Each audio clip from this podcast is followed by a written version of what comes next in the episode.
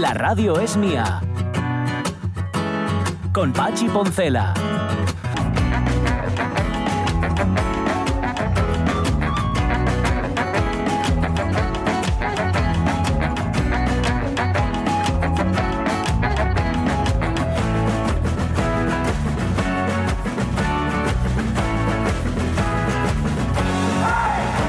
Las 11 y 8 minutos de la mañana, lo fácil que ye en estas fechas es meter la pata. Bueno, a ver, meter la pata siempre es fácil, de hecho es lo más fácil del mundo. Um, y cuando hablamos mucho, los que hablamos mucho, metemos la pata con mucha frecuencia. Eh, cuando tienes varios grupos de WhatsApp y compartes cosas en uno que no deberías compartir, estoy hablando en concreto de cosas navideñas, de, de, por ejemplo, de los regalos de Reyes. Ah, ya, ¿Sabes? ya, Entonces ya. hace referencia Te a un a los regalo. Reyes Magos lo que dijo es, Papá Noel. es. Vale. Fuiste a preguntar por no sé qué a no sé dónde. Sí. Y entonces menos mal que la otra persona, en este caso la mi mujer, está rápida y Mm. which it- Va, Claro, porque en ese chat está el Mifiu. Y no hay tampoco por qué dar pistas. ¿Sabes? El Mifiu ya no cree. me preguntaba, por cierto, se preguntaba el Mifiu ayer. Dice, papá, tú mm, em, deberías hacer una encuesta en algún momento. ¿Cuál será la persona en el mundo que más tarde descubrió eh, que los Reyes Magos existían? ¿Eh? sí. Y, y dije yo, ah, pues mira, habría que hacerlo en algún momento. Yo descubrí que los Reyes Magos existían con ocho años, con nueve. ¿eh? Yo Yo este fin de semana conocí a alguien que afirmaba haberlo descubierto a los 12. A los 12 años, ¿eh? O sea, que raro. mucho, ¿eh? A Sí, mí sí, no sí. me hagáis spoiler, yo no, yo sigo. fe. Sigues, ¿eh? Sí, sí, sí, que existen. Tú sigues- Soy el único pensando. republicano que tiene una fe profunda solo en tres reyes magos. Está muy bien, está muy En todos bien. los demás me los cargaría a todos. Bueno, Eh, no, filosóficamente. ¿Tú vamos. conociste algún rey que dé algo de, de manera gratuita? No, no No, existen. Es que es muy heavy Claro, esta gente. No, pero yo, yo sobre todo lo que significa, ¿no? Ajá. De ilusión. Bueno, Sí. no nos vamos a poner profundos, pero la Navidad, pues, si es algo para la gente de nuestra Es edad, es nostalgia, Correcto. de esa ilusión, de ese momento de inocencia. Yo, la verdad, tengo dos hijos, ya pasados los 24 los dos, Sí. y siguen yendo a la procesión de Reyes Magos con Que nosotros. les gusta, ¿eh? A la Sí, cabalgata, señor. perdón. Ajá, ajá, sí, señor. ¿Por qué? Pues porque es un rito de la ilusión, de, la, sí. de la Pues infancia, sí. de, la, de la inocencia. Ujú, Eh, ujú. todas las demás cargas, yo soy además profesor de historia, que decir, sé que- qué partes son reales y no de todo lo que nos cuentan, pero aún así, yo creo que lo que significa y lo que significó en nuestras vidas Sí. hay que mantenerlo, porque si nos cargamos ya esto... No, es que- hombre, claro, la ilusión que- hay que claro, mantenerla siempre. sí. Yo acuerdo que iba con mi fío a la cabalgata y había pasaba siempre. Íbamos a la cabalgata de Vega, en la Camocha, en Gijón, porque claro, vive mi hermano allí. Íbamos a los Reyes Magos de allí, que son los mismos de los otros, Sí, pero, pero a otra en otro hora, momento. En otro momento. Y entonces había un camión, llevaba un camión con regalos. Y yo siempre, siempre decía al mi fío, mira, ese, ese, ese y el tuyo, ese y el tuyo. Y quedaba así, mirando para el regalo. Luego, claro, aquí no se acordaba de si el papel era el mismo o no. Yo, de hecho, tiraba bulto, decía a ver si será este o no será este. Pero bueno. Em, vale, la ilusión. A Eso, ver, y los caramelos en los ojos. ya, pero eso, dejaron, eso ya no Ah, se hace. no vayas, no vayas a Eso no se Málaga, hace, ¿eh? que en Málaga te tiran pero, pero los sacos enteros. ¿eh? Sí. Hay ¿eh? gente que va con paraguas abiertos para recoger y se va con una sacada a casa. O sea que pongan los paraguas al revés. Sí, sí, pe- pero es peligrosísimo. Igual, Hombre, ha habido claro. pro- problemas y accidentes. Aquí Hombre, está prohibido, hombre, sí, ¿no? está prohibido tirar caramelos las- que yo las Las sepa. cabalgatas la aquí no se puede hacer. Vale. Precisamente. Dentro de un rato Jorge Alonso va a completar revista de prensa hablándonos de desgracias y desgracias terribles. Es que esta noticia me ha impactado mucho y eso que la he leído por encima. Pero hay una vidente, una vidente macedonia, porque cuando digo Macedonia es de la zona de Macedonia, Sí, vale. que, mm, que digo, por si acaso alguien tenía dudas al respecto, que ha vaticinado que 2023 va a ser un añazo, ¿eh? Pero, Sí, pero ya ¿eh? veréis. Pero bueno, eso lo cuenta Jorge dentro de un rato. ¿Qué más? Em, Pablo García Cuervo. Don Pablo García Cuervo. ¿Sabes qué pasa? Que habitualmente siempre entrevistamos a gente que es mayor que yo Ujú. y, y hoy, como yo es más joven que yo, dame el, tengo, raro. tengo que añadir el don delante. Pues ya va teniendo una edad, Pablo García Cuervo. No, y a ellos, a todos los que han venido históricos, de, que son jóvenes, pero que son ya reseñables ¿no? en, Sí. en un panorama periodístico, les da mucha congoja que tú les llames don, porque claro, para ellos eres Dios, entonces al ser Claro, más jóvenes que tú, claro. entonces que les llames don y les Ajá. entrevistes les, les pone inquieto. Ya lo noté con Juanma Castaño. y Todo- con- bueno, Juan Castaño tiene motivos para estar sí, sí, inquieto. está claro. Sí, pero no solo porque le y yo. Deudas pendientes. sí, sí, mucho, sí. mucho, tiene mucho que pagar. Pues vale. con Pablo le va a pasar creo que lo mismo. Bueno, ya verás tú cómo sí. Eh, Pablo García Cuervo va a estar con nosotros y hablaremos de fútbol, pero de la vida, ¿eh? que es lo que nos interesa siempre en el Club de la Amistad, y tiempo también para la Fundación Josep Carreras, que es nuestro anfitrión, nuestra anfitriona en este Club de la Amistad, de Ismael Díaz Galán, que por cierto trajo el cafetín y no Sí. hicimos desgracias. Gracias, Sí. Isma. No hay. Gracias. No obstante, para seguirte el hilo de las meteduras de Sí. pata que hacemos, pedí disculpa a Jorge, ahí donde esté en las alturas, que, que le di mucho la brasa con el Mundial cuando hacía sus comentarios futbolísticos, pero vamos, que eran tono de broma, los hacía originales, Ya, profundos ya. y de mucho calado. O sea que Ujú, arréglalo tómese ahora. clara mi ironía. Tú, tú sabes, tú sabes lo malo que se puso. Ya lo sé. dice, ya no vuelvo más, no vuelvo Lo más paso antena. fatal con eso, porque Qué- qué mira que lo difícil. Curraba el hombre, pero... Qué difícil matrimonio el de fútbol y comunicación. Eh. Qué difícil, matrimonio. es No, y sobre todo cuando es un friki como el del fútbol y un apasionado, pues obviamente se le escapa eh, por las venas y yo Claro. lo entiendo, pero bueno, Eso es en verdad. fin. Yo no os entiendo. pero Todos bueno. tenéis defectos. Todos, todos tenemos defectos. Yo no puedo comprender, esto es así. Vale, y antes de todo eso, antes de todo eso, los extremos, sí señor, un recorrido nada, breve. Breve, sí. Por Oriente, por Sí, Occidente, por las Salas Asturias. Muchas cosas no han pasado. Vamos a ver, que A la ver, vida está todo- sigue y está pasa. sede, ¿no? La claro, sede. pero estamos La en las. Navidad. Claro, Mm. eso pasa y la a- atrae muchas cosas. Pero, por ejemplo, mm, anda que no estará más ancho que largo David Villa porque ha venido a pasar la Sí. Navidad. Ah, ¿verdad? sí. Pero le han hecho estatua y oye, Es verdad, sí, sí. Hombre, tiene que Ujú, estar, vamos, que no me lo imagino de, de ¿Dónde, gusto. dónde le hicieron? ¿En el pueblo? Sí, Sí, sí, ¿eh? eh, exactamente. ¿Y qué tal está? ¿Sale, quiero decir, ¿sale bien reproducido? Es que estoy pensando en la vecino casal de aquí de... No, de- no, Con la de Ronaldo. La, Con la de vi, Ronaldo. la vi en foto pequeña y no puedo dar mucho, pero lo, lo vi ahí con el balón Ajá. controlando pelota, ¿no? Ajá, y bueno. entonces por lo menos está en modo acción. Bueno, está ¿no? muy bien. Está situado en la confluencia de las calles Pedro Rodríguez Ponga y. Alférez Argüelles, en bien. pleno centro urbanístico del distrito de la Felguera. Muy bien, fenomenal. Vale. ¿Y esto qué tiene que ver con las Sales de Asturias? ¿Con Oriente y con Occidente? Pues nada, ¿Eh? pero Ah, porque Apeteció te contarlo. No, pero ¿sabes qué pasa? Que venía en el pack de Oriente Ah, y aunque es vale. Oriente Centro, Vale. po- pues era algo así como con una sonrisa y Vale, digo, mira, déjate que todo no va a ser sufrir y quejarse, Ajá, ajá. porque también hay para ¿Tienes alguna quejarse, queja, eh? Va. Sí, sí, sí. Aunque el Oriente está tranquilín, al menos hasta lo que yo he recogido, porque por ejemplo, mira, están encantados en, en Cangas, Sí, en Cangas de Onís, Cangas porque ya se va a dar luz verde a 4 millones de euros para ampliar el puente de Emilio Llamedo. Ajá, El bueno. van- lo que van a hacer es mm, un poquito más ancho el puente, van a, a incluso habilitar hasta los 14 metros, así habrá dos aceras y nada, mm, mm, dos años. Bueno, bien. Más o menos. A mí también, si me dieran 4 millones de euros, también estaría contento. En Ribadesella, que vengo de allí, eh, y es Oriente también, o sea que no te rompo Venga, la sección, noticia. Sonia. Eh, no, no, el puente también está aprobado en Sanchar, con lo Sí. cual esperemos que la salida y la llegada sea más digna. ¿no? Exacto. Bueno. Y sobre todo para los que habitamos allí, más fácil el acceder por ese puente de un lado a otro sin que Es se que- chisquen los coches o te vista un guaje o algo de esto. ¿no? Sí, señor. Pues en Arriondas, Pues mira. es donde está el puente de Emilio Llamedo, ahí están encantaditos de la vida. Vale. Bien. Más. Y una última cuestión, adelantándome ya al año que viene, y es que como estas cosas hay que prepararlas con tiempo y sobre todo por si tenéis que entrenar aún, que sepáis que los días 11 y 12 de febrero se va a celebrar por primera vez una prueba deportiva que lleva por título Farinato Race y que mm, pues, eh, en torno al puente romano hacen la presentación de Sí. todos los detalles y bueno, eh, hay diferentes modalidades, dificultades, distancias Sí. en función del público. Ah, ninguna para mí. Pero vale, pero está muy bien. No han pensado Nunca ninguna se para. sabe. De No, aquí a- al 11 de febrero. Sélo yo y ya está. No hay más que hablar del sábelo, tema. Sélo yo. Bueno, eso en Oriente. En, En Occidente. Oriente, en Occidente. Mira, enfadaducos están, la verdad, y es que llevan tiempo en ello los vecinos de Tebongo. Eh, son eh, habitantes de, estamos en Cangas del Narcea, Sí. que llevan seis años esperando a que el Principado acometa la reforma integral de su eh, consultorio de salud. Ya se lo prometieron en 2016, pero la vida pasa, amigos. Mm. Seis años, Sí. han pasado casi siete. ¿eh? La verdad es que los más de mil vecinos de la zona lo, lo están demandando con ansia y dicen que, que, que- que no caben, que hay cola cola que se tiene que hacer fuera porque ni siquiera dentro de la sala de espera caben los que están. Sí. No hay intimidad, se oye todo, hoy es lo que le están contando al médico. Dice, bueno, pues que va siendo el momento. Pues ¿eh? sí, ya va siendo Se hora. han ido reuniendo ya a lo largo del mes de diciembre en un montón de ocasiones, pero dicen que si la Consejería de Salud no lo recibe en 2003, Ujú. pues que van a alzar la voz más. Ya, bueno, pues nada. Así que, a ver si, nada. a ver si de esta. Venga, hay una más. Una Un- más. Te concedo una más. El kilo de percebe. ¿A cómo está? ¿Sabes cómo lo pagaron? No. En vísperas de Nochebuena, ¿eh? Y yo supongo que en vísperas de Nochevieja por ahí se andará 169 euros el kilo. Ah, of course. Bueno, está bien, ¿no? ¿Un kilo en cuántos entre? Bueno, depende de los gordos que sean.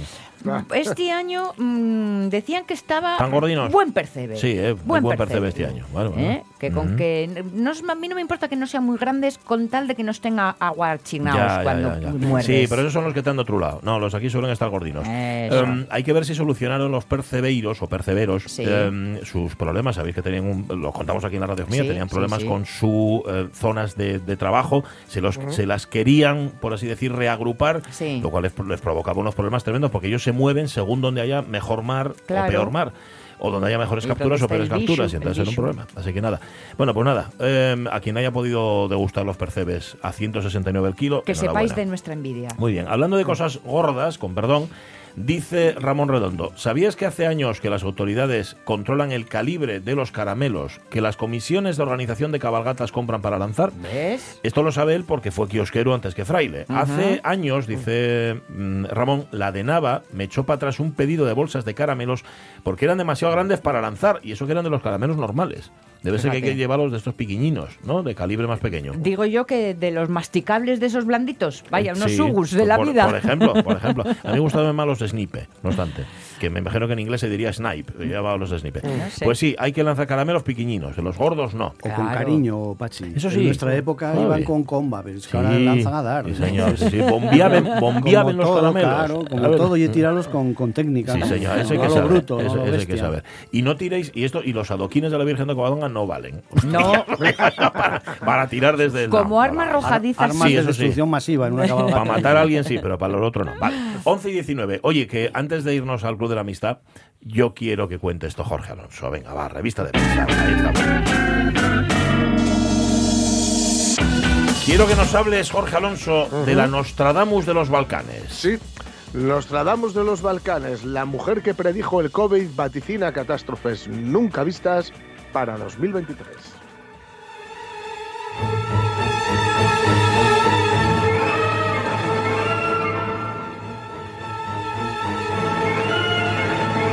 Bueno, empecemos por el principio. ¿Quién es la Sí. Nostradamus de los Balcanes? Pues Vangelia Gusterova, también conocida como Baba Vanga, ¿vale? Ajá. la Nostradamus de los Balcanes, que se ha convertido en una de las referencias en lo que a predicciones se refiere después de que alguno de los vaticinios que hizo antes de morir, porque ya no está entre nosotros, Ah. en principio, Ah, bien. se haya cumplido religiosamente, o religiosamente, o bueno, al dedillo.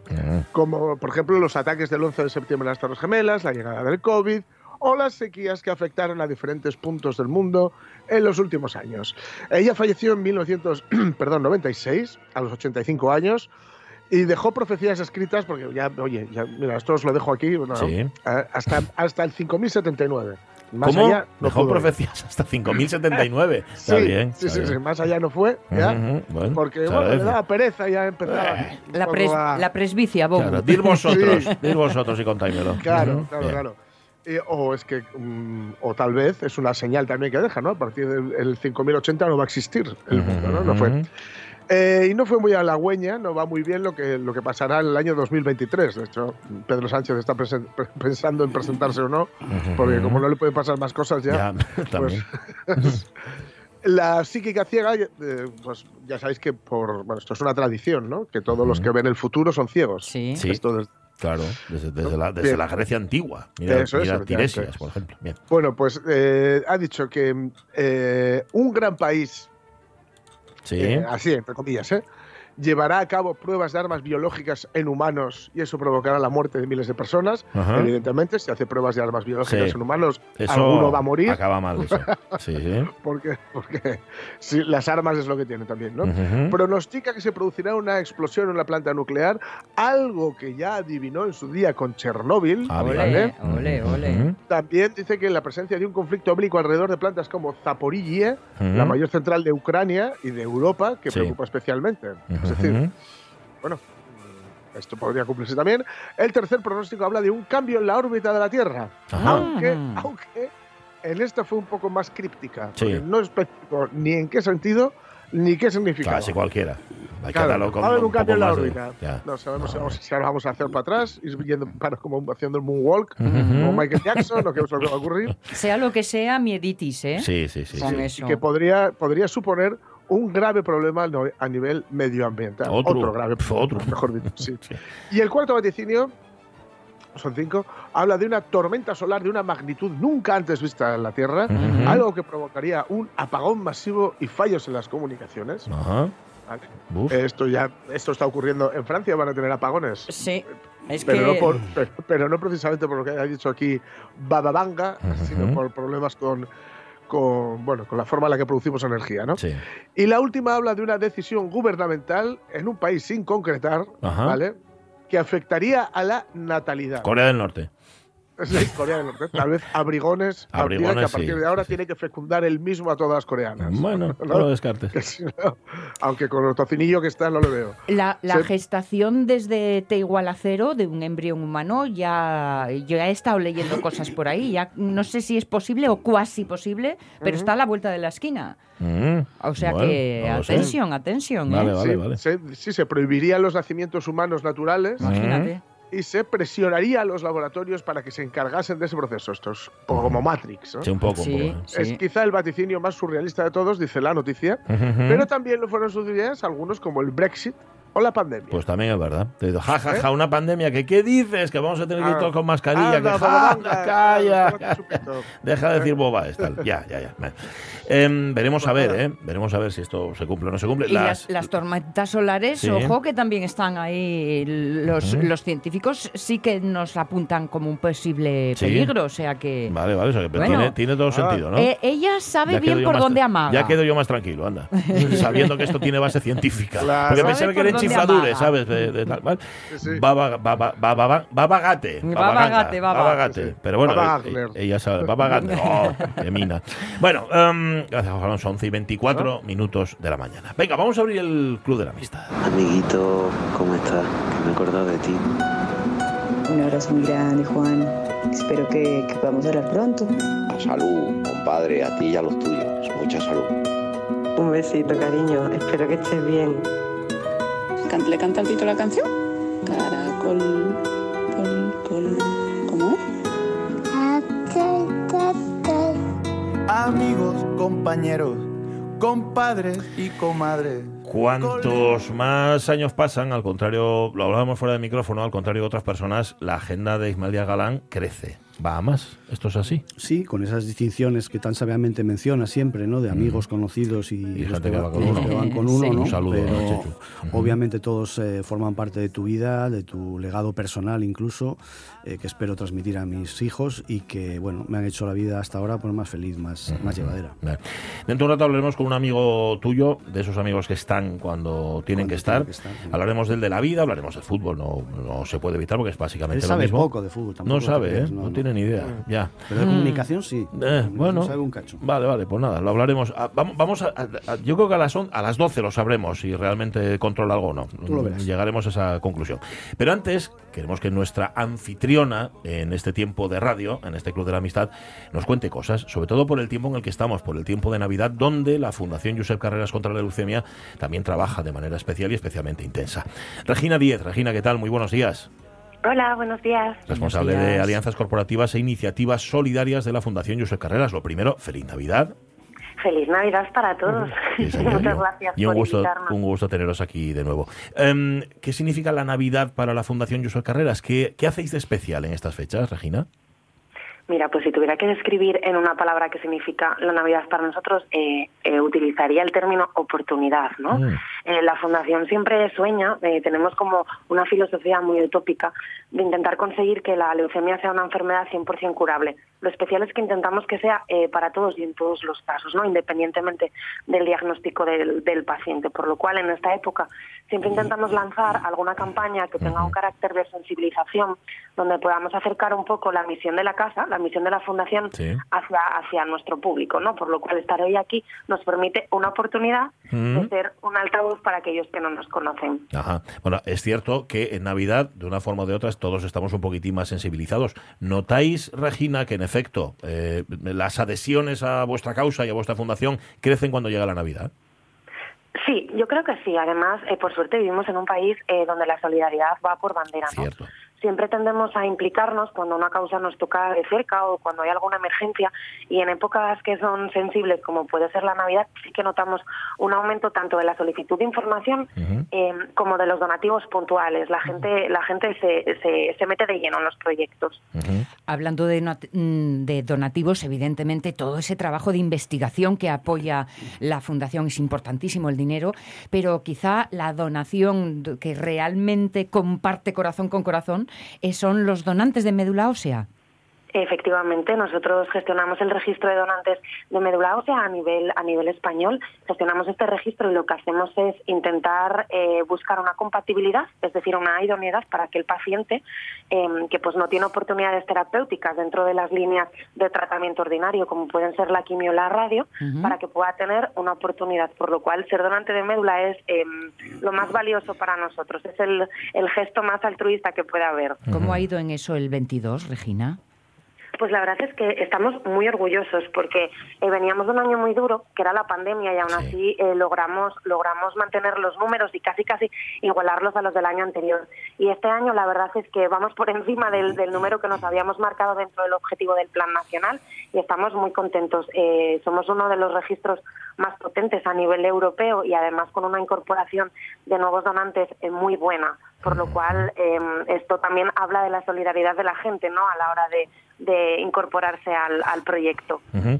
Estáis con las personas que padecen leucemia, pero también con las familias, con los familiares de esas personas que padecen leucemia, que muchísimas veces el, el, eh, em, tener un tratamiento o el recibir un tratamiento obliga a un desplazamiento, obliga a estar eh, durante un tiempo determinado en una ciudad que no es la tuya. También vosotros desde la Fundación echáis una mano ahí, Regina.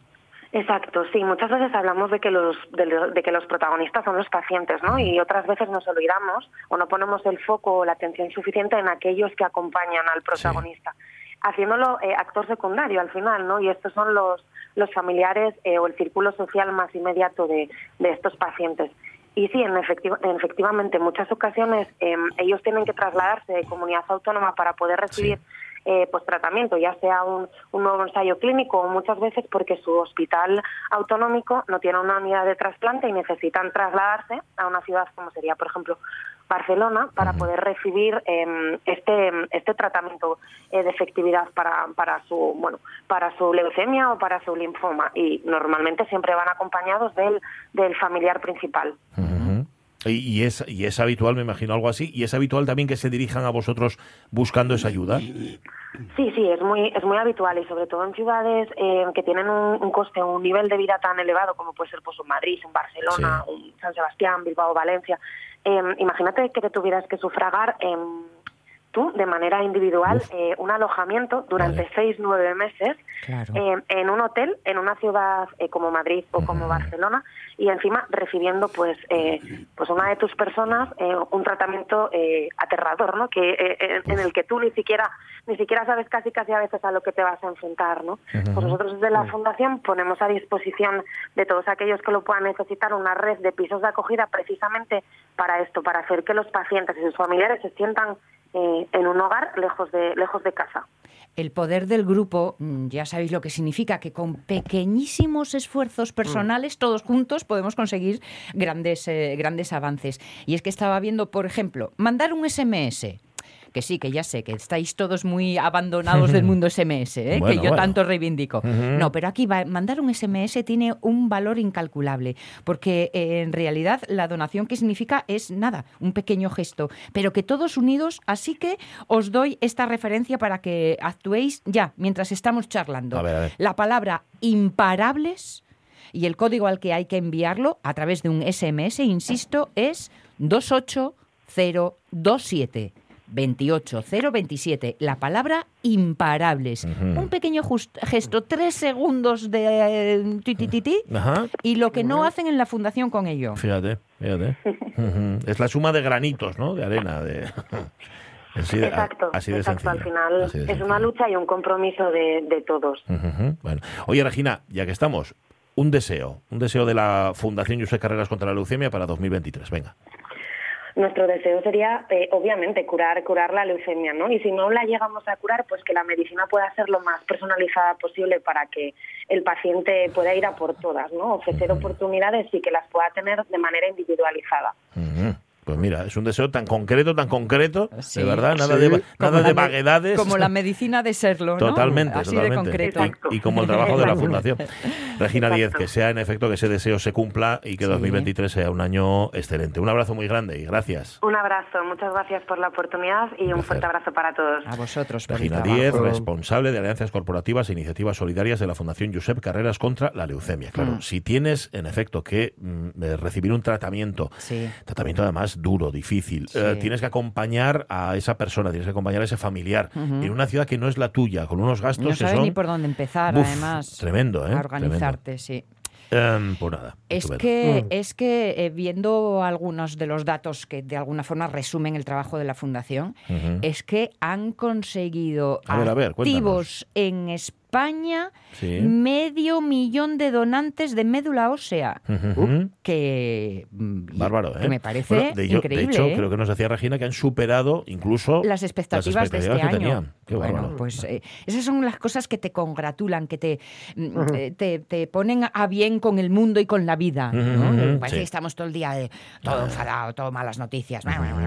no somos solidarios, estamos, eh, cada uno va a lo suyo, esto es un mundo individualista, Sí. que, que da, pues no, y pues me no, gusta ¿verdad? mucho esta idea de, la suma de la- los pequeños eh, sí. aportes. ¿no? ¿Cómo era lo del SMS? Mira, el. SMS tan fácil como imparables, que es la palabra a teclear, y Sí. después enviarlo al 28027. Bueno, Siempre eh, eh, subrayo una plataforma que se llama Timer, Teamer escrito, Teamer, eh, sí. miembro de un team, de sí, un de equipo. de un eh, que es una plataforma en la que tú te das de alta y luego cada mm, eh, objetivo solidario al que te sumas les donas un euro al mes. Ajá. ¿Qué digo, chico? Para un euro al mes que lleve. Un euro al no llevo ni un café. Claro, es No, que ni siquiera, es que no da para nada. No da ni papipes. Algunos ni se agachen a cogerlo. No, no, bueno. Bueno. Yo sí. ¿Eh? Me agacharía. pero que, que- que es nada, un pequeño gesto y sin embargo, y tienen una oferta de mm, propuestas a las que sumarte, entre las que está más que chuchos. Ajá. Ah, ah, ah. Vale, vale. Bueno, Bueno, está no, bien, no, hombre. pero lo digo como idea genérica Correcto, y porque además hay mucha oferta en la que participar y un euro al mes, señores, no es nada. No es nada, la verdad es que no. Timer se llama, Teamer. Teamer, Bueno, sí, pues nada. Tim Timer. Pues nada, ahí lo, no, lo anotamos también. Bueno, y María Galán, em, vamos con nuestro invitado de hoy en el último Club de la Amistad de 2022. ¿Quién es? Pues sí, le vi crecer su sueño de fútbol. Algunas de las iniciativas que en mi trayectoria profesional creé le sirvieron para desarrollarlo desde Pravia hasta Mareo Mm, y también para recibir su primer baño de realidad al, al comprobar que sus actitudes balompédicas no le alcanzaban. Vaya. Lejos de desanimarle, pensó que a veces el destino escribe recto con renglones torcidos a aquellos que perseveran y decidió no cambiar la meta sino su senda, comenzando su andadura en la comunicación deportiva. Y tras grandes retos periodísticos dentro y fuera de Asturias, llegó a cotas de participación en eventos futbolísticos solo al alcance de los jugadores más tops. Así, siendo jefe de comunicación de la Real Federación Española de Fútbol, acudió a más finales de Copa del Rey, Sí, señor. europeos y mundiales que la inmensa mayoría de los jugadores profesionales. Ahora que ya no me llama para pedir consejo, tiene a los mejores consejeros alrededor, ni para acercarle alguna exclusividad periodística, porque las más importantes se generan delante de sus narices. Ahora que con el fin de año se abre el tiempo de balances, me apetecía convocarle a este Club de la Amistad. Me da la impresión que tras el brilli brilli de un nuevo mundial, único en indignidad y adulterio al fútbol juego, en lo personal, el desarrollo y el desenlace hispánico de este mundial le dejó una honda herida personal. Hoy me complace compartir con todos vosotros a mi amigo Pablo García Cuervo. Señor García Cuervo, ¿cómo está usted? Muy buenos días. ¿Qué tal? Buenos días a todos. Un Un, placer gusto. estar con vosotros. Un gusto tenerte y aquí. agradecido a, Ismael por estas palabras. Sí, de verdad señor. que me, me- ha emocionado escucharlo. Pero me queda una duda, ¿estás bien? Digo, porque tal, tal y como ha terminado Ismael Díaz Galán con la herida profunda y demás, ¿tú cómo estás? Sí, no, bien, bien, bien. Bueno. Yo creo que Isma se, se refiere a, Sí. A, a lo que pasó después del Mundial, que, Sí. que obviamente pues son decisiones que escapan al ámbito de la comunicación y que, y que se circunscriben a la dirección deportiva. Y, y bueno pues pues lógicamente cuando uno está en, en una situación de eh, de máxima tensión de máxima exigencia de máximo foco em, pone encima de la mesa todo no todo todo, todo- todo el alma profesional y personal que tiene y eso genera vínculos y, y afectos y, y- y, bueno, cuando hay una ruptura de, de, de la, de la forma que sea emocional, personal, deportiva, profesional, pues siempre hay un, un cierto dolor, ¿no? Bueno, y que uno además como profesional de la comunicación tiene que gestionar informativamente igual de bien la derrota que la victoria, ¿no? Ahí no puede haber ni forofismos, ni, ni, ni casi sentimientos, ni emociones. Aunque claro, ¿cómo haces eso? ¿Cómo los dejas en un cajón guardados? ¿Cómo, cómo lo hace un profesional? Es automático, yo creo. Sí. Es una, tú- sí, es una gestión de situaciones y, y uno se tiene que poner eh, la camiseta de, de la selección para bien y para mal. Y bueno, pues ahí es muy bonito eh, ganar en el fútbol, lo más bonito que hay la victoria, pero la, la derrota es muy cruel, es muy dolorosa y sobre todo cuando tienes a un país detrás. Entonces, bueno, en esa situación, en circunstancia, eh, hay que saber perder, hay que gestionar de la mejor forma la derrota y, y en esas estamos, ¿no? O sea, que, que la derrota, eh, porque muchas veces hemos visto que no se ha sabido ganar. Bueno, pues, pues nosotros, eh, eh, por lo menos, sí tenemos esa eh, capacidad de gestionar la, la derrota. Nos fuimos con el agradecimiento de, de la FIFA al trabajo, al comportamiento de los jugadores, a, a las atenciones que había que hacer, etcétera. Y bueno, pues eso es un pequeño reconocimiento que sé que no va a ningún lado y no ganas partidos ni sigues adelante, pero, pero sí es una gestión de la derrota que por nuestra parte nos hace sentirnos orgullosos. Yo más que eso, la herida personal, Pachi, va por, por el- la desvinculación de Lucho, que Sí. sa- sa- sé que tenían una profunda relación entre ellos y, y bueno, eh, que uno se baje del barco antes que el otro, pues siempre a los entrenadores nos pasa, pues te deja siempre un- un- una marca ahí, ¿no? Mm, claro, son, son personas al final, esto no se puede, Claro. no, esto no se puede. Oye, que dice Ismael Galán que ya no le llamas para pedirle consejo. Nada, nada. Y es Ya- más, los no- que les doy no me hace caso. No lo necesitas ya, a Isma. Sí, no, no, ¿sabes qué, pa- sabe- no, ¿sabes qué pasa? Que Isma me da consejos de fútbol y es que no, yo no entreno. Entonces, eh, intenta explicarme si- si- situaciones del juego que yo les agradezco porque me ayudan a entender mejor el juego, pero es que yo no las puedo aplicar a nadie. O sea, me, Claro. me sirve a mí para enriquecerme a mí a nivel personal. Pero sí, no, con Isma hablo, hab- hablo casi todos los meses o una vez cada dos meses porque el cariño que le tengo desde hace muchos años es tremendo. Y, y, pues fíjate, yo creo que estamos ante una persona que tiene una sensibilidad especial para entender el, el fútbol, para entender la vida y, y ha ayudado tanta gente. Yo soy uno de los que ha ayudado a Isma y, y ya te digo que como más agradecido a Isma, eh, lo considero mi amigo, no puedo estar. Entonces hay que pedirle consejos al propio Pablo García Cuervo, eh, que serán no de fútbol, sino de comunicación. Pablo, y claro, fíjate que tú estás, eh, eh, eh, has estado en el ojo del huracán, no solo por lo evidente, sino porque además estamos en un ámbito, el deportivo, que anda que no hay pasión en Liz, ¿Eh? y te toca pues eh, tratar con los felices, pero también con los enfadados. Hablábamos la semana pasada de los haters, Sí. que se ponen las botas en las redes sociales. ¿Es la parte más delicada manejar bien las emociones, las ajenas, Pablo? Bueno, ¿sabes qué pasa? Que estamos en un eh, estamos en un país donde hay que contextualizar las cosas eh, y darle la importancia que tienen. Eh, yo creo que es un 5% de personas, no llega, cuatro, que es un 4%, entre un 4 y un 5% de personas en España que tienen redes sociales. Y de esas, eh, de, de- de ese porcentaje, eh, solo está activo en el día a día un, un 26%. Y de ese 26% estamos hablando de, de que más o menos el 40-45 son bots y, y son y, y son cuentas fake que buscan generar estados de opinión. Y entonces eso condiciona. A mí lo que me preocupa y lo que me duele es que muchas veces en el fútbol, yo lo he visto desde el punto de vista de la comunicación antes de pasar a la federación, es que eso condiciona el día a día de los clubes, la toma de decisiones, la condiciona permanentemente. Tú tienes que dar contexto a todas las situaciones para poder elegir de la mejor forma tomar distancia y ver realmente quién puede estar detrás eh, y qué se busca con, con todo esto. Entonces Claro, yo creo que es una eh, es una herramienta más, sí, sí.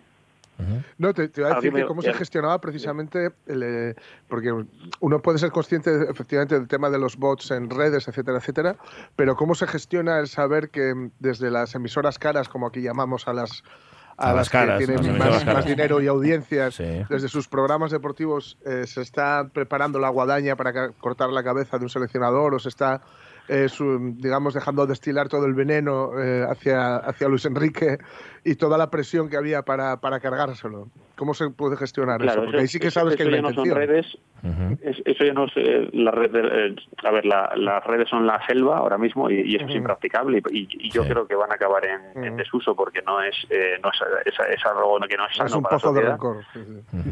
Sí, exactamente, sí. Y, y lo que tú, a ver, eh, nosotros teníamos un plan estratégico a cuatro años con el Mister eh, Sí. para que la gente le conociera, no para que los medios le conocieran, para que la gente le conociera. Mm, claro. Eh, claro, eh, los medios de comunicación, a ver, eh, yo muchas veces en, en algunos cursos que tengo, Ismael ha estado en alguno de, de, de formación tanto de directores deportivos, de técnicos, de, de- les digo que, que, claro, en el momento que pasan de ser profesionales a ser entrenadores, tienen que ver las mochilas que llevan. O sea, ¿qué relación Mm. has tenido durante tu etapa de jugador con la prensa, con los medios de comunicación? ¿Te deben algo? ¿Les debes algo? Eh, vas, a, vas a empezar una etapa de cero?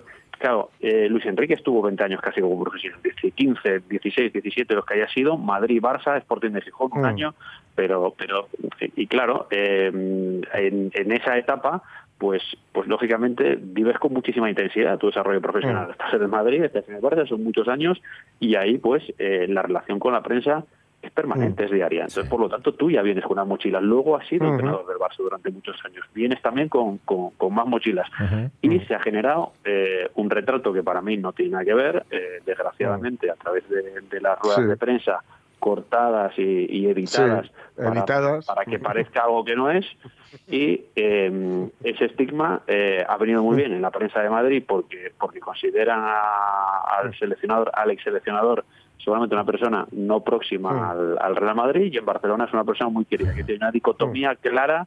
Somos un país de extremos y, Mm. y a Luis Enrique te gusta mucho o no te gusta nada. Sí. Entonces nosotros eh, en, en este punto lo que buscábamos era a través de diferentes acciones eh, durante varios años con el impasse que tuvo por el evento familiar tan, tan trágico que, que tuvo que, que afrontar eh, que la gente le conociera más a través de, de la puesta en marcha de las convocatorias eh, a través de, vídeos que iban eh, que iban salpicando también eh, cuál era la personalidad real de Luis Enrique, cómo se comportaba él en un grupo de élite, cómo gestionaba los momentos buenos, complicados y con futbolistas de, de máximo nivel.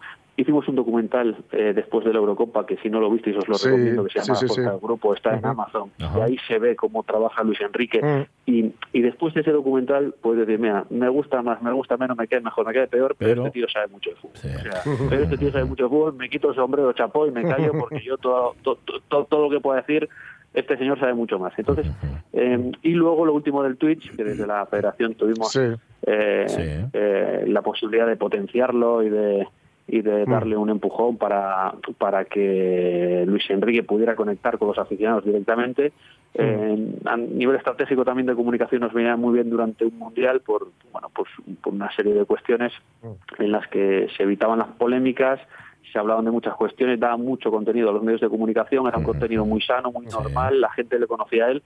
Bueno, yo creo, yo creo que eh, yo creo que por encima de lo que nos digan las redes, Sí. eh, Luis Enrique cae mucho mejor y es mucho más valorado de la sensación que podemos tener. No, y por eso felicitarte la estrategia de comunicación que hicisteis con Ha Lucho, funcionado. al margen de que a mí me apetecía que la gente lo conociese, tiene un éxito evidente que es con, con esa acción comunicativa, que es la soga que él se puso última al cuello con la prensa, porque todos sabemos que por encima de la enemistad de los periodistas ya con los entrenadores hay una mayor, que es con todos los influencers y todos los que están trabajando esa otra forma de comunicar a través de Internet. Claro. Que Lucho se hubiese puesto de ese lado y por tanto le hubiese quitado la exclusividad de opiniones a los periodistas solo, yo creo que le trajo a él su muerte definitiva, pero una afirmación de tu trabajo y de su personalidad. Y es que en redes es un tipo súper querido, porque la gente ha podido hablar con la persona, no, no con la imagen de entrenador que le transmitían los periodistas. Y yo te felicito también en eso, aunque sé que tuvo más su hijo que ver que, que tú, porque creo, yo fui uno, creo, de los primeros entrenadores en España que, me- que- que accedí en dos clubes concretos, en el Granada y en, y en Palencia, a, a ponerme al servicio de los, de los eh, aficionados por, por los chats de, de las páginas web de esos clubes y sentí lo mismo que él. Es decir, que la cercanía te hace hablar de fútbol con gente que quiere hablar de fútbol, Sí. no con los periodistas que no quieren hablar de fútbol. Hmm. Y yo creo que eso a la gente le gusta, ¿no? En contra de lo que dicen Yo- las- yo los EGMs, encima- ¿no? Mm. Aquí, aquí esto, es, esto, esto es una idea de Pacho, y hay que decirlo así, porque Pacho es un fenómeno y, y la verdad es que, y, y yo creo que también tiene, eh, tiene ese punto de juventud y de atrevimiento que, que sigue teniendo su padre a los 51 años y tienen una gran relación entre los dos, una gran vinculación y Luis Enrique cuando ve algo que es moderno, un formato que, que puede ser pionero, que puede ser atractivo y que puede ser positivo, va de cabeza. O sea, no es no, no es una persona eh, conservadora de no, porque igual, no, no, él tira para adelante y, y fue Pacho. Desde nuestro punto de vista, eh, estratégicamente para la comunicación de la federación, entendimos que era muy positivo, lo potenciamos, lo apoyamos, se lo agradecemos y lo volveríamos a hacer si empezara mañana el Mundial.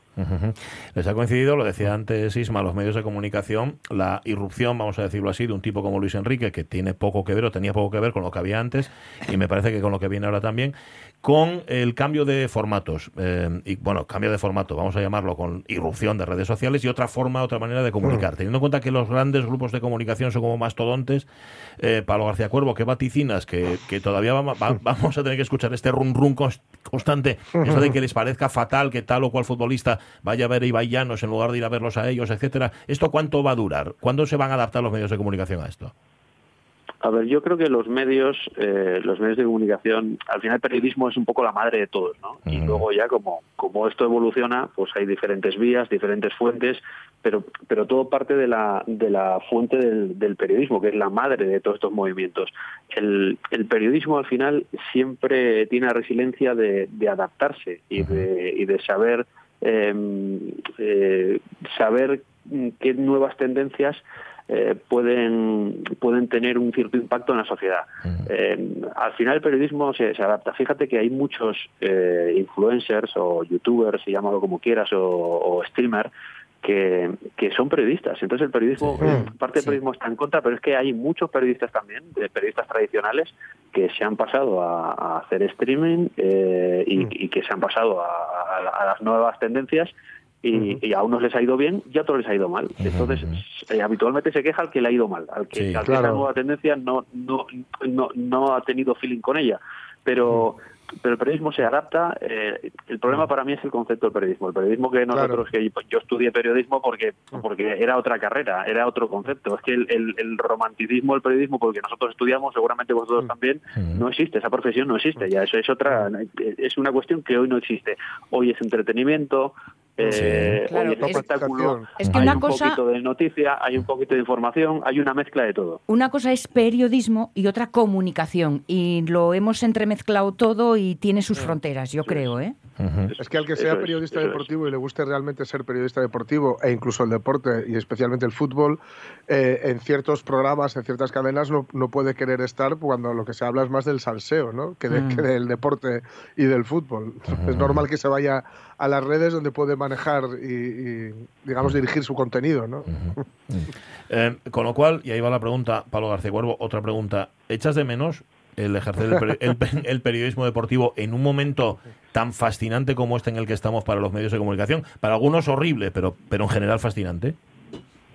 No, no lo he echado, fíjate. He entrado en la federación en eh, mayo de 2018. No hubo ni un día que dijera, joder, cómo me apetece hoy escribir la página del Marca o cómo me, me gustaría ponerme hoy eh, delante de- del micro de Radio Marca dos horas para hacer el programa o cómo me- no no ha habido un día, os lo prometo, eh, que, que hubiera dicho qué pena de verdad no poder tener la posibilidad de ir a hacer periodismo al otro lado porque tenemos eh, semejante nivel de actividad. Eh, es tan apasionante también el fútbol desde dentro desde el otro lado.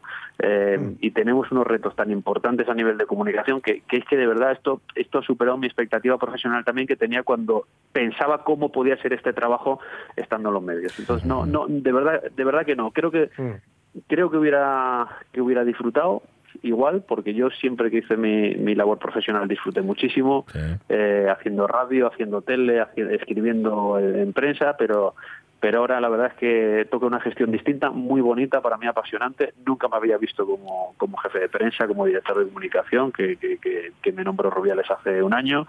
Y, y la verdad incluso siendo un Ismael lo sabe siendo tú con 28 años 30 años ahora tengo 41 me ofrecieron ser jefe de prensa de, un gran club de- fútbol español y, y les dije que no porque no lo veía, porque yo entendía que lo mío eran los medios y dar noticias y contar noticias y viajar y narrar, que era lo que me gustaba.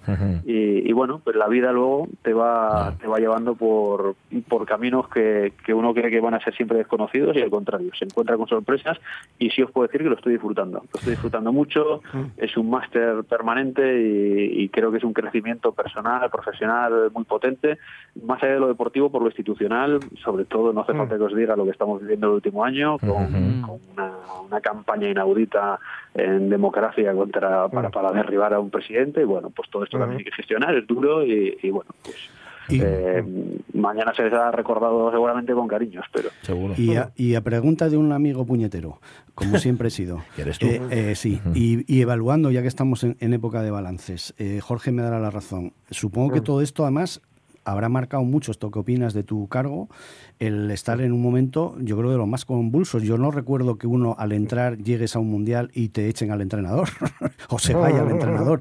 Pues desde ese momento hasta el de hoy han pasado bastantes cosas, ¿no? Yo creo que Pablo es un poco el Pedro Sánchez del fútbol, ¿no? Eh, todo lo que le podía pasar Pasa de le- todo. le, le pasó, ¿no? Y yo desde esa experiencia mm, quería preguntarte precisamente relacionado con todo esto y con esa charla que me debes, por cierto, porque fue muy brillante las cosas que dijiste en esa charla a los entrenadores, a los UEFA Pro que acudimos. Eh, ¿qué, qué, qué cosas dirías desde ver el fútbol desde dentro, desde donde eh, nos preguntabas tú antes, que ahora, si te pasases al otro lado, mm, te cambiaría totalmente tu forma de ejercer la profesión? Yo es que creo que no volvería al otro lado ya, sinceramente. No No, jodas. no me veo. O sea, ¿Ah, sí. sí? No, no vuelvo. Eso no no, sabía. vuelvo. No, que ojo, ojo, no te lo digo hoy. Igual mañana tengo que volver. Ya. Pero, pero a día, pero a día de hoy, mm, buf, me costaría mucho volver. Has perdido la inocencia. Pablo. Mm, Mira, mira, entre otras cosas, eh, fíjate, es buena la pregunta. Eh, Es que Sonia es la Eh, que hace las preguntas inteligentes. aquí. no, es que, es que lo que es que, es que lo que dice Sonia eh, eh, antes hablaba del romanticismo del periodismo cuando lo estás ejerciendo en los medios de comunicación, que es muy bonito. Por ejemplo, el programa que hace Pachi todos los días es una delicia, te mueres de risa, te informa. Eso es, eh, no nadie le marca línea editorial. quiero Es decir, es- eso es, es, es- eso es, impe- quiero decir, es impagable eso para, para un periodista, para po- poder ser dueño de su antena sin. eh, cuando vienes a Madrid, cuando estás en una institución de este calibre, esto ya es para adultos. O sea, estos son dos rombos. Y- aquí disparan a matar. O sea, aquí ya no hay. eh, hay, hay pequeños. Eh, bueno, reductos periodísticos que se mantienen principalmente en provincias y yo lo valoro mucho. Yo crecí en Valencia eh, profesionalmente, eh, allí aprendí la profesión, estuve en Asturias también, creo que fueron cuatro temporadas, cuatro años, intensos también, duros, bonitos, eh, pero, pero, pero siempre uno marcaba la línea editorial. Aquí en Madrid te das cuenta de que hay un juego de intereses eh, ocultos, no tan ocultos, eh, hay cantidades ingentes de, de dinero que mueven a muchas personas. Es decir, te das cuenta de cuestiones que, que uno desde su inocencia en el periodismo muchas veces, eh, sin que suene mal, porque yo soy el primer periodista de provincias, pero un que en, provincias no se ve tan claro. ¿no? Entonces cuando vienes a Madrid dices, Hombre. para, para, que esto, esto, va- esto es otro rollo, esto, esto Totalmente. los que y- metimos la patita, los que metimos la patita, Pablo, en Madrid durante cinco minutos y vimos cómo estaba el agua, dijimos qué bien, qué bien se está en, provincias. en así es, así cuenta. es. totalmente, Oye, Pablo, te cambio la pregunta, que soy muy puñetero. Y a esa, Y cria- dale, ¿eh? y a esa criatura, ya que tú no vas a volver, si te sale periodista deportivo, ¿qué le dirías que hizo su padre que no debe hacer? Qué buena. Uf, ¿sabes qué pasa? Que cuando mi hijo, que tiene ahora siete meses, eh, vaya a estudiar la carrera, eh, igual no existe ni la carrera, porque es que ya no Eso debería ni existir. eso también puede ser. Entonces, entonces, ¿para qué le voy a dar un consejo ahora con siete años? Y, no, él, él tiene que crecer, que disfrutar, que hacer lo que le apetezca, eh, que se dedique a lo que él quiera, que sea feliz y, y que crezca con, con energía, con vitalidad, con salud, que es lo importante. Y si quiere ser periodista deportivo o como se llame dentro de 18 o 20 años, pues que sea lo que él quiera, si tiene capacidad para ello y si le gusta. de verdad. Vale, pero qui- quita el crío de la ecuación y, responde a la pregunta. De una puñetera. Pablo García Cuervo. Claro. ¿Qué aprendiste que, que mejor no? Eh, es que Nada, déjalo, No, ya está. no, está, no, no conteste, no, no, no, conteste, no, es escurridizo, en- en como lo buen jefe de políticamente comunicación. Mira, eh, sa- ¿sabes lo que sabes lo que le diría? Sobre todo porque son cosas que descubres al otro lado. Que cuando yo intenté siempre, eh, cuando estaba en el ejercicio de medios de comunicación, eh, hacerlo, de hecho lo hice, pude hacerlo más acertado, más equivocadamente, me pude equivocar, me pudieron engañar, pero nunca me inventé cosas. O sea, un Ajá, periodista no puede bueno. inventar eh, eh, eh, y un periodista tiene que ser honesto eh, con su audiencia, con su medio de comunicación, pero sobre todo consigo mismo. Entonces, eh, que cuando se ponga a escribir una página eh, o cuando se ponga delante un micro, eh, sea consciente de la responsabilidad que tienen y que no invente porque puede hacer daño a muchas personas. O sea, no, se- no, no, no puede tener uno esa capacidad inventiva, eh, esa capacidad creativa. No, no, no. Esto es periodismo y, y- y si no quieres hacer periodismo, dedícate a la comunicación, al entretenimiento o al cine. Porque Claro. el También, visual nos decían que era para hacer cine. Pero- o a las series o, o, Sí. Ya sabes, o se cámara o se... te- Nos ya sabes nos a lo qué... comentaba Uy, Óscar perdón. Campillo, ¿no? Que el periodismo se salvaba con la verdad. Mm.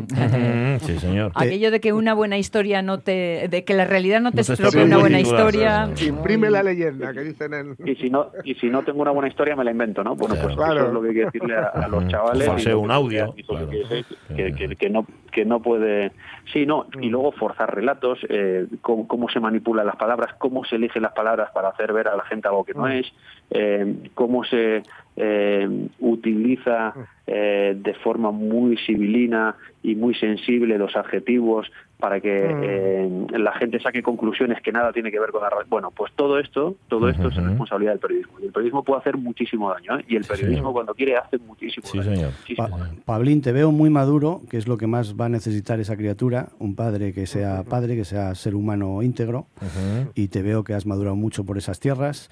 Eh, te sigo rogando que esa charla que nos diste sobre la comunicación entre entrenador y periodismo la extiendas a más entrenadores, que es muy útil lo que has dicho y lo que has abierto los ojos en aquella, en aquella charla, y lo mejor como papi, que sé que lo serás.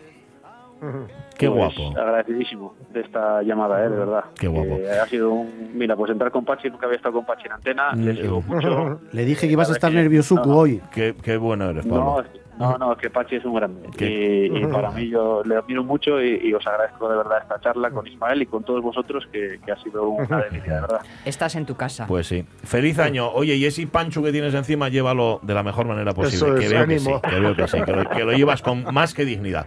Un abrazo muy grande, Pablo. Cuídate. Feliz Un año. abrazo y felices fiestas Abrazo. a todos. Salud. Luego. Eh, sabe de fútbol este rapaz, pero sobre todo sabe de Va comunicación. aprendiendo de la vida. Sabe que de es, comunicación. que es lo, lo un que te- montón. eso es, un lo que te resulta útil para cualquier Sí, profesión, saber de la vida. Gracias, Ismael Galán. Feliz año para todos Feliz vosotros. año. Nos Cuidaros. encontramos en que viene. 2023. Ahora vamos a las noticias. Venga.